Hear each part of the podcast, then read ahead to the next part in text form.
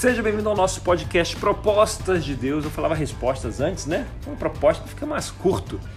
Mas chegamos finalmente a Jeremias. E a promessa é fazer aí em torno de 30 minutos. Vamos tentar. Vamos tentar. Então estamos aqui com, de, com Vinícius U Pessoa e vamos começar então lembrando a história dos profetas das cinco sessões, né? As primeiras duas são pré-assírias.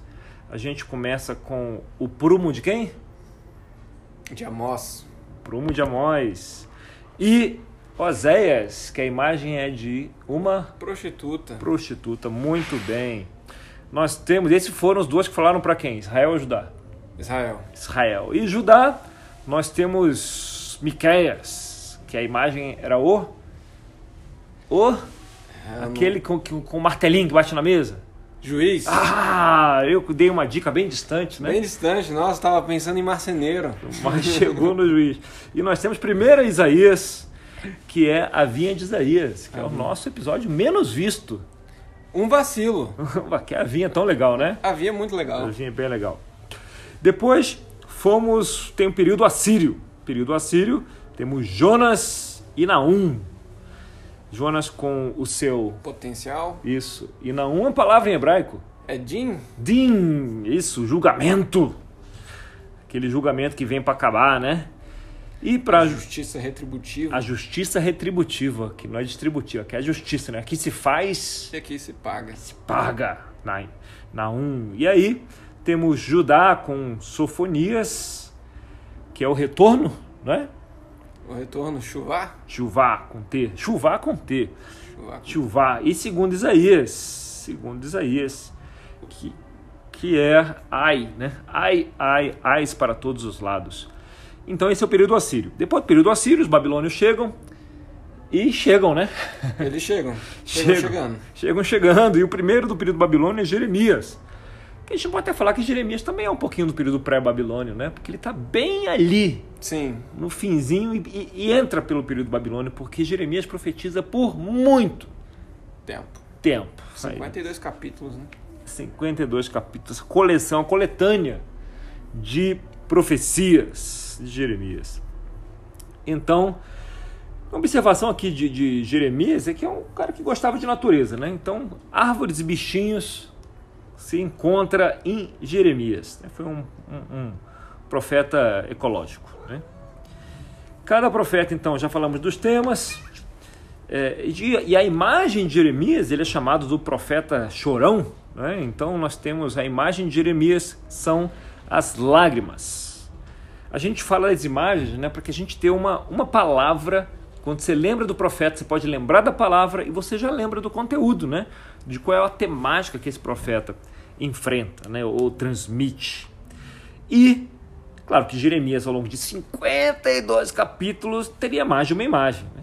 Mas a mais prevalente são as lágrimas salinas que escorrem pelo rosto.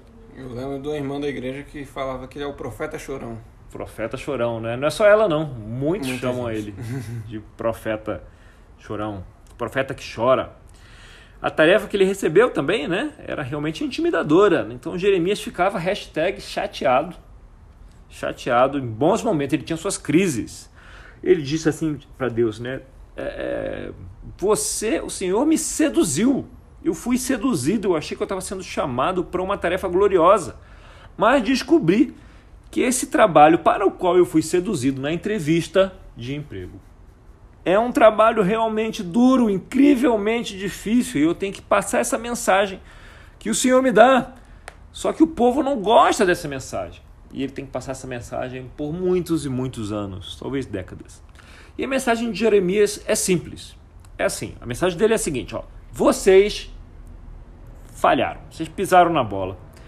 E além disso, quando foram avisados por quem? Quem, Os profetas. quem são os profetas pré-assírios de Judá? Judá, lembro de Isaías. Isso. Isaías 1, né? Segunda, O segundo Isaías. Usais, É, Sofonias. Sofonias, período assírio. Esse é período assírio de Judá. Sofonias e segundo Isaías. Tem é, e Ais. Já é uma mensagem, são mensagens fortes, né? Sim. Mensagens fortes. Então eles não retornaram. Não retornaram. E a mensagem de Isaías desculpa, que Jeremias está trazendo é essa mesmo. Falou: ó, oh, vocês foram avisados e o tempo de retornar é finir. Acabou. Acabou o tempo de retornar. Então agora a disciplina de Deus já chegou. Então o melhor que vocês têm a fazer agora é engolir o choro, baixar as armas, ficar quieto e ir para o cativeiro. E haverá menos sangue, menos sofrimento se vocês agirem dessa forma. Ou seja, o tempo de se arrepender já era, passou, os profetas já falaram, já vieram falando disso, só que acabou, acabou o tempo. Agora a Babilônia está aí, está na porta, não tem mais o que fazer.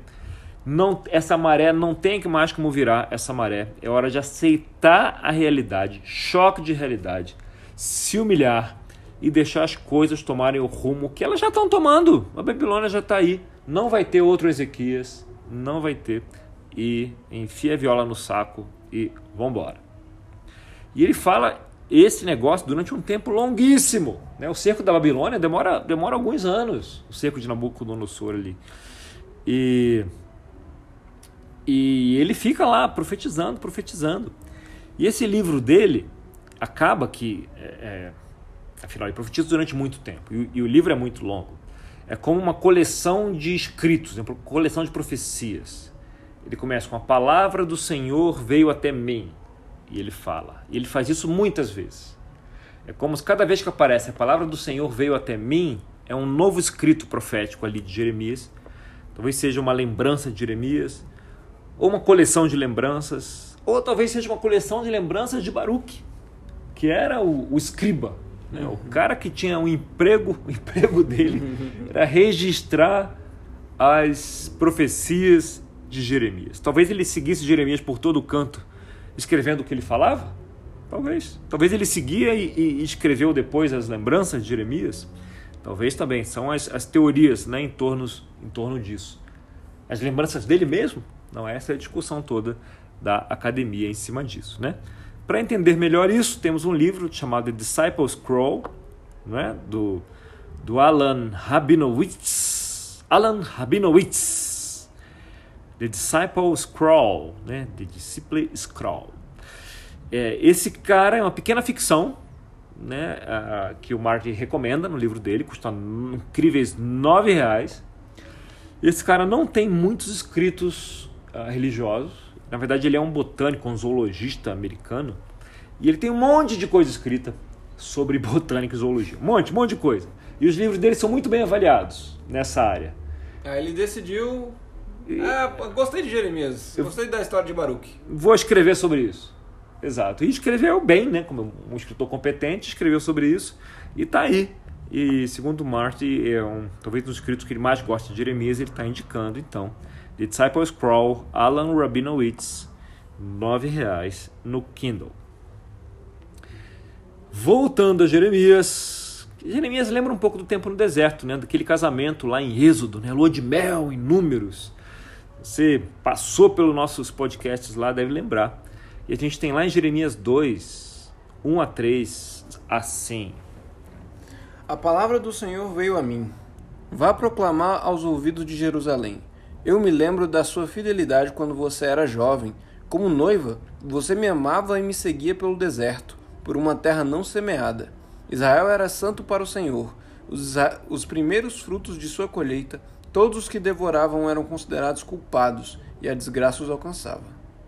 Ele volta bastante a essa imagem né, do povo de Deus como uma noiva e o Senhor como seu amante. Ele me seguia pelo deserto.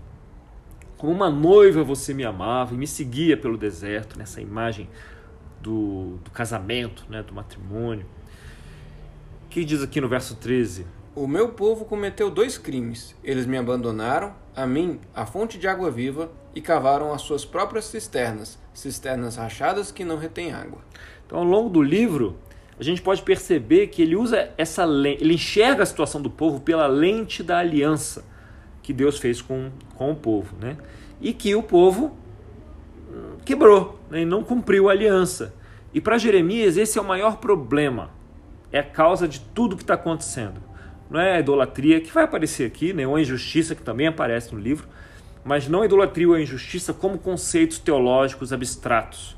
mas a destruição do relacionamento, a destruição da aliança. Né? Israel, Judá, era a noiva do Senhor, mas quebrou a aliança, quebrou o relacionamento. Isso lembra que a palavra né, que definia a Torá era, era parceria, né? E quando. Uhum. E, então eu acho que Jeremias olha para isso como uma parceria e fala assim, nossa, estamos jogando fora a Torá aqui. Já jogamos, Já né? jogamos na, fora a Torá. Na verdade. verdade é, porque a, o tempo de, de arrependimento passou. Passou. Aqui a gente tem o que no verso 20 aqui? 2,20. Há muito tempo eu quebrei o seu jugo e despedacei as correias que a prendiam, mas você disse: Eu não servirei. Ao contrário, em todo monte elevado e debaixo de toda árvore verdejante, você se deitava como uma prostituta. Uh, como ele vê essa traição, né? A quebra da aliança. Segue aí, até o 26. Eu a plantei como uma videira seleta, de semente absolutamente pura. Como, então, contra mim você se tornou uma videira degenerada e selvagem? Mesmo que você se lave com soda e com muito sabão, a mancha da sua iniquidade permanecerá diante de mim, diz o soberano Senhor. Como você pode dizer que não está contaminada e que não correu atrás dos Baalins? Reveja o seu procedimento no vale e considere o que você tem feito. Você é como uma camela jovem e arisca que corre para todos os lados. Como uma jumenta selvagem habituada ao deserto, cheirando o vento em seu desejo. Quem é capaz de controlá-la quando está no cio? Os machos que a procuram não precisam se cansar, porque logo encontrarão a que está no mês do cio. Não deixe que os seus pés se esfolem, nem que a sua garganta fique seca. Mas você disse: Não adianta. Eu amo os deuses estrangeiros e continuarei a ir atrás deles. Assim como o ladrão fica envergonhado quando é apanhado em flagrante, também a comunidade de Israel ficará envergonhada, seus reis e oficiais, seus sacerdotes e profetas. Caraca, que imagenzinhas aí. 18 mais. é, exato, Camila no cio, né?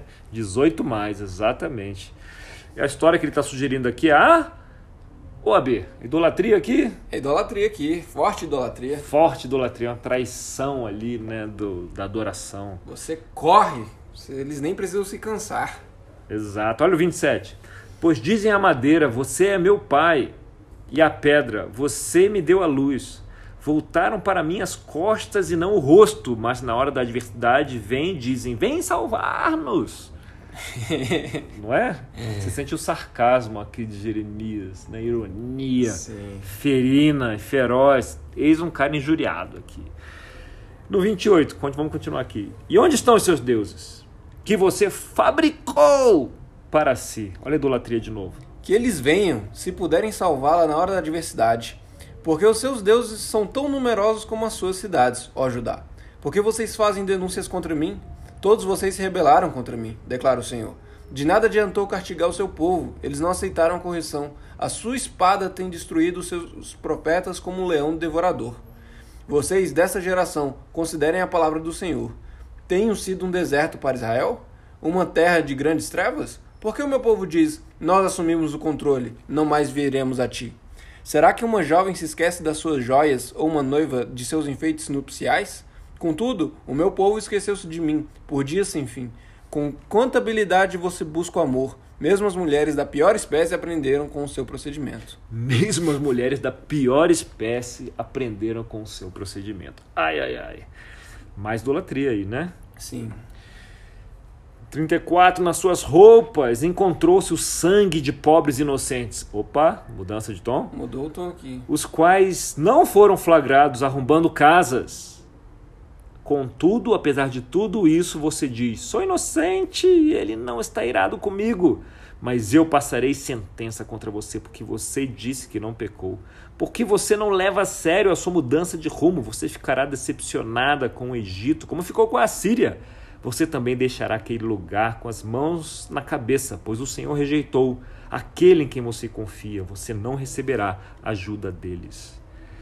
Uh, acho que um pouquinho, ganhou um outro, um outro tom aqui, né? Mas agora a gente tem que pular um pouquinho porque Jeremias é grande. É grande. É grande. Jeremias 7, 1 e 2. Essa é a palavra que veio a Jeremias da parte do Senhor. Fique junto à porta do templo do Senhor e proclame esta mensagem. Ouçam a palavra do Senhor, todos vocês de Judá que atravessam esta porta para adorar o Senhor. Imagine a cena: os dois, Jerê e Baruque, na porta do templo, preocupados pra caramba, tendo que dar essa mensagem que eles sabem que o povo vai odiar, odiar. E a mensagem famosa aqui, ó, no 3. O que, que diz aqui do 3 em diante? Assim diz o Senhor dos Exércitos, o Deus de Israel: Corrijam a sua conduta e as suas ações. Eu os farei habitar neste lugar. Não confiem em palavras enganosas. Este é o templo do Senhor, o templo do Senhor, o templo do Senhor. Eu adoro isso. Esse é o templo do Senhor. Porque eles ficavam se convencendo, né? Sim. Mas esse é o templo do Senhor, esse é o templo do Senhor, esse é o templo do Senhor, o Senhor habita aqui. Mas Mas se vocês realmente corrigirem a sua conduta e as suas ações, e se de fato tratarem uns aos outros com justiça, se não oprimirem o estrangeiro, o órfão e a Ó, viúva. ó, ó. Quem? Estrangeiro, órfão e viúva. A ou B? B. A porta se abriu. Voltando. E não derramarem sangue inocente neste lugar, e se vocês não seguirem outros deuses para a sua própria ruína, então eu os farei habitar neste lugar, na terra que dei aos seus antepassados desde a antiguidade e para sempre. Mas vejam, vocês confiam em palavras enganosas e inúteis. Vocês pensam que podem roubar e matar, cometer adultério e jurar falsamente. Vocês pensam que podem roubar e matar, cometer adultério e jurar falsamente, queimar incenso a Baal e seguir outros deuses que vocês não conheceram. E depois vir e permanecer perante mim neste templo, que leva o meu nome, e dizer: Estamos seguros. Seguros para continuar com todas as práticas repugnantes? Esse templo, que leva o meu nome, tornou-se para vocês um covil de ladrões? Cuidado, eu mesmo estou vendo isso, declara o Senhor. Uh, e aqui você tem idolatria ou opressão? Opressão. E Idolatria, porque eles, ele joga ali, né, o, o- a questão do, de queimar incenso a Baal. é, tá ali no meio, tudo combinado, né? Sim, Parece que nesse momento aqui você tem você tem a opressão aí um pouco mais forte, mas na verdade Jeremias combina as duas histórias, as duas andam juntas. E se você olhar aqui o verso 9, ele diz assim: Vocês pensam que podem roubar e matar, cometer adultério e jurar falsamente, queimar incenso a Baal e seguir outros deuses que vocês não conheceram e depois vir permanecer perante mim neste templo que leva o meu nome? Ou seja, roubar, matar, cometer adultério, jurar falsamente, queimar incenso a Baal. É como se a adoração a outros deuses, a adoração a Baal, ela está ligada com a opressão, né? com a injustiça. Então Jeremias coloca tudo no mesmo saco aqui. Né? o problema não é nem a fonte A nem a fonte B, é quebrar o relacionamento. Quebrar E aqui está tudo misturado, né? Quando Sim. você quebra o relacionamento, você mistura tudo.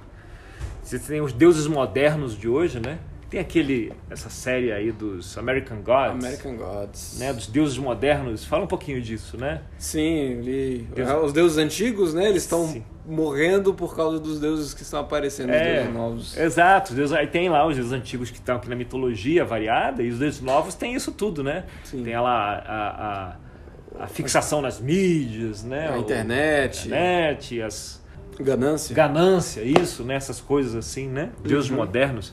Se a gente colocar os deuses modernos aqui, não é? Você vai ver que que faz sentido até hoje essa narrativa Sim. de Jeremias, não é? Afinal de contas, a ganância ela gera a injustiça, a opressão, né? Se você está se preocupado muito em ganhar, ganhar sem, sem se importar o preço que você vai pagar por isso, né? É o exato, o consumismo, né, sem se importar com o preço. Então gera esse tipo de coisa, né? Então, falando nisso também, olha que curioso no fim do capítulo 7. 30, 7 e 30. Os de Judá fizeram o que reprovo, declara o Senhor. Profanaram o templo que leva o meu nome, colocando nele as imagens dos seus ídolos. Construíram o alto de Tofete no vale de Ben-Rinom, para queimarem em sacrifícios os seus filhos e as suas filhas, coisa que nunca ordenei e que jamais me veio à mente. Por isso, certamente vêm os dias, declara o Senhor, em que não mais chamarão este lugar Tofete ou Vale de Ben-Rinom, mas Vale da Matança, pois ali enterrarão cadáveres até que não haja mais lugar. Então, os cadáveres desse povo servirão de comida para as aves e para os animais, e não haverá quem os afugente. Darei fim às vozes de júbilo e de alegria, às vozes do noivo e da noiva nas cidades de Judá e nas ruas de Jerusalém, pois esta terra se tornará um deserto.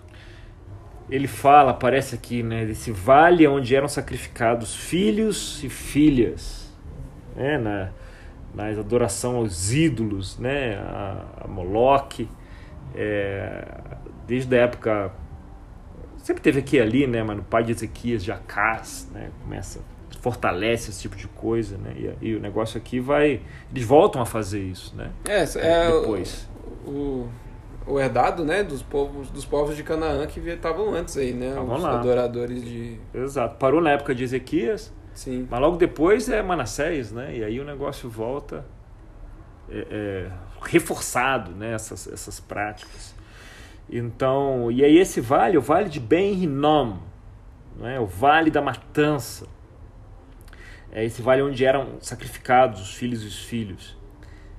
É, e aqui a gente começa a introduzir uma ideia que vai ser trabalhada quando a gente falar sobre Jesus, né? quando Jesus fala do inferno no Novo Testamento, só para introduzir a ideia, ele usa a palavra Garrena, Garrena, que não tinha essa conotação para as pessoas da época como esse lugar de destino, de sofrimento eterno. Né? Para onde vão as pessoas que estão do outro lado, do lado errado, né? em relação a Deus, que morrem e ficam sofrendo eternamente. Garrena é uma palavra que é uma evolução da palavra hebraica é, Garrenom, né? o vale de Enom, Renom, é o vale que é esse vale aqui, vale de Renom, que fica nas cercanias de Jerusalém. Né? É, e esse vale está lá até hoje, nas cercanias de Jerusalém. Se você for lá nesse vale, você vai ver um lugar que é meio que um, um, um bairro, né? Tem um monte de casa lá hoje. É um lugar onde as pessoas costumam cavar, né? Tem uma galera morando no inferno, então. Tem uma galera morando no inferno, literalmente, né? Nesse vale de, de Ben Hinnom. Ben Hinnom, na verdade, já é o Vale de Hinnom, né? Falar Vale de Ben Hinnom, falar o Vale do Vale, Vale de de Hinnom, não é? Então, quando Jeremias fala do Tofete, ele fala exatamente deste lugar.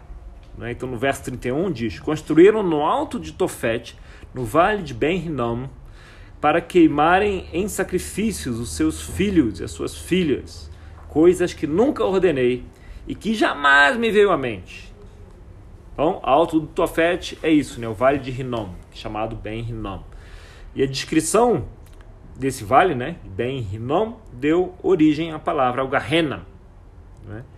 E continua essa descrição, Garrena que Jesus eh, ia se referir bastante eh, depois, aparece mais de uma dezena de vezes no- no- nos evangelhos. Curioso é que Jesus fala que lá é o lugar onde há fogo que nunca se apaga, né? Eles eram sacrificados, as, as crianças aí. Choro e ranger de dentes. Choro de ranger de dentes.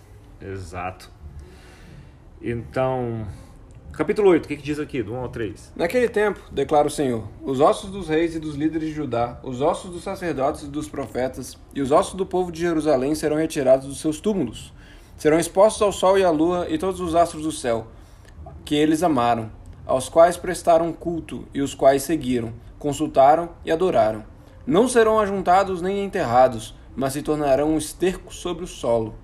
Todos os sobreviventes dessa nação má preferirão a morte à vida, em todos os lugares para onde eu expulsar, diz o Senhor dos Exércitos. Uh, então, se você quer entender melhor o seu Jesus, é melhor dar uma mergulhada no livro de Jeremias. É um livro que Jesus referencia a Jeremias um montão. Um montão. Né? É, e aí, depois disso, ali temos uma, uma outra imagem. Peraí, antes disso, essa ideia de Carrena, né, aquele vale que fica lá de Jerusalém, que hoje foi uma. É, tem casas ali, né? Durante. Na época de Jesus, considera-se que ali era, era um lixão, né? É onde eram depositadas é, todo o rejeito né, de Jerusalém ali ia para aquele vale. E as pessoas conheciam aquele vale, né? O pessoal que era excluído da comunidade, com certeza alguns leprosos, né? E pessoas que tinham certo tipo de doenças e, e excluídos de, de variados tipos, né? Iam lá e buscar algum alimento, alguma coisa ali naquele, naquele vale. Era um lugar de choro e Ranger de dentes. ranger de dentes, né? um cheiro horroroso, né? E, então era uma imagem, né, que Jesus usava bastante para se referir, ele se referia ao inferno, né, a Garrena, né, era um lugar que, que existia de verdade. É, e aqui e aqui Jeremias faz referência, né, a esse a esse lugar, né? que Deus ia fazer nesse lugar. Esse é um vale de morte. Jeremias mais adiante, vamos avançar um pouquinho, né? Lá no verso 19, no verso 10, ele, Deus pede um teatro aqui para Jeremias. Capítulo 19, verso 10. O que, que diz aí? Depois, que, depois quebre o vaso de barro diante dos homens que o acompanharam. Isso, na frente de todo mundo lá na rua.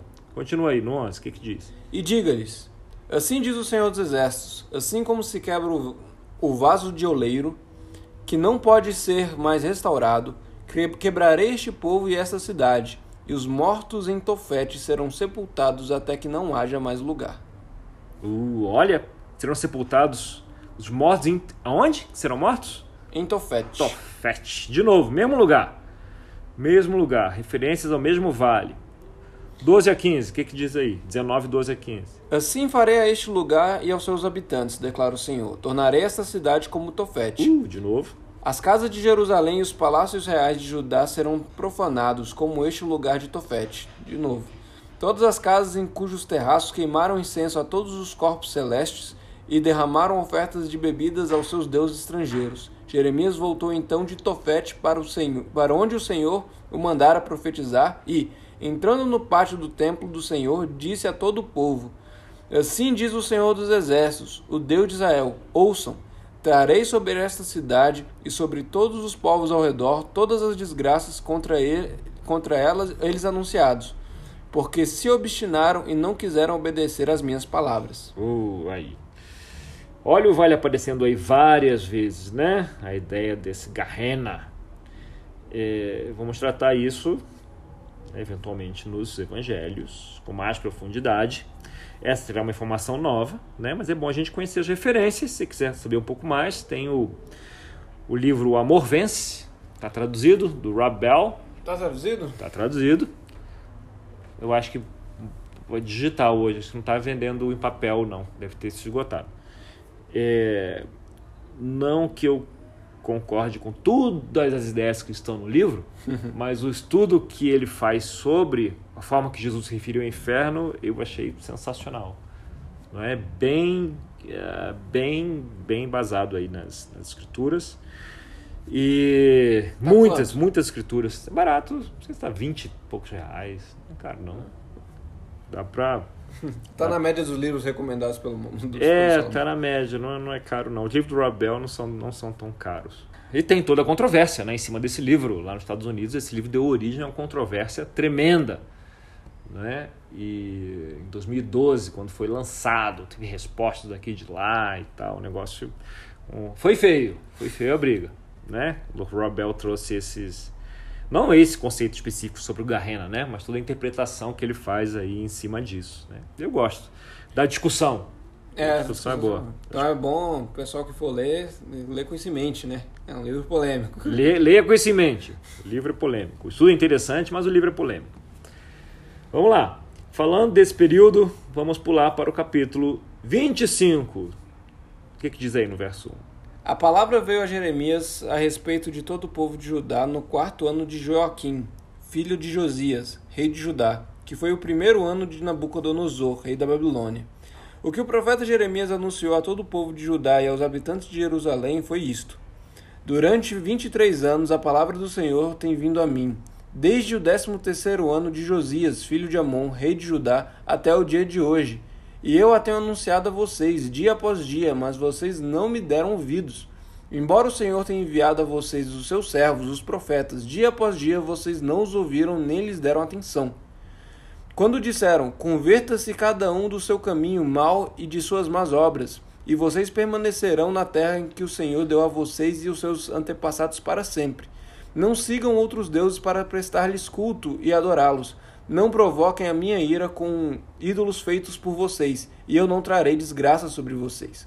Mas vocês não me deram ouvidos e provocaram a ira com os ídolos que vocês fizeram, trazendo desgraça sobre si mesmos, declara o Senhor. Portanto, assim diz o Senhor dos Exércitos: Visto que vocês não ouviram as minhas palavras, convocarei todos os povos do norte e meus. Convocarei todos os povos do norte e o meu servo Nabucodonosor, rei da Babilônia. Curioso que ele fala que Nabucodonosor é servo dele, né? Uhum. Declara o Senhor: Eu os, trarei para atacar esta terra, os seus habitantes e todas as nações ao redor. Eu os destruirei completamente e os farei um objeto de pavor e de zombaria, e uma ruína permanente. Darei fim às vozes de júbilo e de alegria, às vozes do noivo e da noiva, ao som do moinho e à luz das candeias. Toda esta terra se tornará uma ruína desolada, e essas nações estarão sujeitas ao rei da Babilônia durante 70 anos. 70 anos. Uh, e aí temos um pouco de esperança. Agora, né, no, no verso 12: Quando se completarem os 70 anos, castigarei o rei da Babilônia e a sua nação, a terra dos babilônios, por causa de suas iniquidades, declara o Senhor, e a deixarei arrasada para sempre. Cumprirei naquela terra tudo o que falei contra ela, tudo que está escrito neste livro e que Jeremias profetizou contra todas as nações. A Baruch escrevendo, né? É. Porque os próprios babilônios serão escravizados por muitas nações, grandes reis. Eu lhes retribuirei conforme as suas ações e as suas obras. Vai chegar a tua hora também, né? Din está chegando. É, Din está chegando para eles também, não só para a Síria. A impressão que temos é que, assim, Jeremias está falando: vocês não me ouviram, eu avisei, os profetas avisaram, vocês não ouviram, e agora não virem seus corações, não adorem outros deuses. Né? E parece uma referência aí à fonte A, mas temos ah, uma relação desse, desse momento aqui com o final do livro de Crônicas, que na Bíblia hebraica, o fim do Taná, fica bem no finzinho da Bíblia, dos escritos. Né? Então, segundo a Crônicas 36, 20 e 21, o que, que acontece no fim? Nabucodonosor levou para o exílio, na Babilônia, os remanescentes que escaparam da, da espada, para serem seus escravos e seus descendentes até a época do domínio persa. A terra desfrutou os seus descansos sabáticos, descansou durante todo o tempo da sua desolação, até que os setenta anos se completaram, em cumprindo a palavra do Senhor anunciada por Jeremias. Jeremias diz que, enfim, ele informa que a terra, enfim, desfrutará o descanso sabático. Lembre-se, que o livro de Crônicas foi escrito muito tempo depois, muito mais de 400 anos depois, com a vantagem de poder olhar em retrospectiva, né, com todo o aprendizado desse tempo aí de, de exílio. E agora, de novo, a gente vê essa perspectiva, né? É, o cronista, no fim do livro de Crônicas, está falando que a Terra, enfim, teria o seu descanso sabático. Né? Ou, ou seja, para ele, o Shabá foi quebrado, né? a injustiça estava presente, não havia shalom. E agora, o cronista conecta isso com a terra em si, não é? é evidentemente, eles não estavam respeitando o Shabá, nem os sete anos, nem o jubileu, não, é? não estavam observando nada disso, a terra não estava tendo seu descanso sabático. E não estavam se preocupando com a justiça, com o mishpah, qualquer justiça. Quando o sabático já não é respeitado assim, é porque o negócio já desandou muito antes disso, completamente. Então, novamente, o livro de Crônicas traz essa perspectiva da combinação, né, de toda a, a quando você se afasta da Torá, né? Então, você, a idolatria e a injustiça andam juntas, está tudo combinado. Não haveria jeito realmente das pessoas acharem a mensagem de Jeremias encorajadora. de jeito nenhum. Não tinha essa chance. A mensagem de Jeremias era uma mensagem de destruição. E não só isso, de destruição iminente, irreversível, imutável, irreversível. Quando você vê ele falando com Zedequias, no finzinho, dá uma dó, porque o rei de Israel, ele, ele não acredita, porque tem um monte de gente falando outras coisas. Uhum. E Jeremias fala, ele implora para Zedequias, vai, bicho, se entrega, vai, vai ser pior, os caras vão Vai, vai, morrer muita gente. E, e você mesmo, e você vai ser poupado, sua família vai para lá. E Zedequias fica ouvindo os conselheiros, outros profetas falsos, e ele vai e volta, vai e volta, e não tem força. Ele quer obedecer Jeremias, mas ele é fraco e não tem força. E aí chega Nabucodonosor, né? E aí chega e rapa todo mundo, fura os olhos dos filhos na frente de Zedequias e dele, e ele é levado para o cativeiro da pior forma possível, como Jeremias tinha avisado que ia acontecer. Então, nem a mensagem de Jeremias o povo ouve. Mas ele, é, é, quem ouve a mensagem de Jeremias, curiosamente, são os babilônios. Porque eles ouvem Jeremias e falam, pô, esse cara aí. É, eles acham que Jeremias está falando a favor deles. Né? É, em certa forma, sim, né? Ah, Jeremias fala, que vai chegar a vez deles também, né? É. Mas é, é, ele fala tanto para os caras se entregarem que eles deixam Jeremias em paz. Fala, deixa esse cara aí em paz, esse cara aí é legal, viu? Ele tava fazendo, falando com a gente, tava falando pela gente. Parece que ele tá do nosso lado, deixa ele aí. Mas não tinha jeito do povo gostar da mensagem dele mesmo, não é? É. Ah, Jeremias estava muito insatisfeito com o emprego dele. Tava, tava. Mas ele não pede demissão, não. Não pede, ele não tenta fugir pra Pazárgada. Não tenta fugir igual Jonas, ele, ele segue. Então esse é Jeremias. Acho que a gente não conseguiu fazer em 30, mas passamos só um pouquinho. Pessoal, até a próxima! Você acha que acabou a lamentação? Não. Tem mais lamentação por aí. Jeremias não para de chorar. Não. Se é, se é que é Jeremias, né? Se é que ele... A tradição diz que é, mas será? A ver.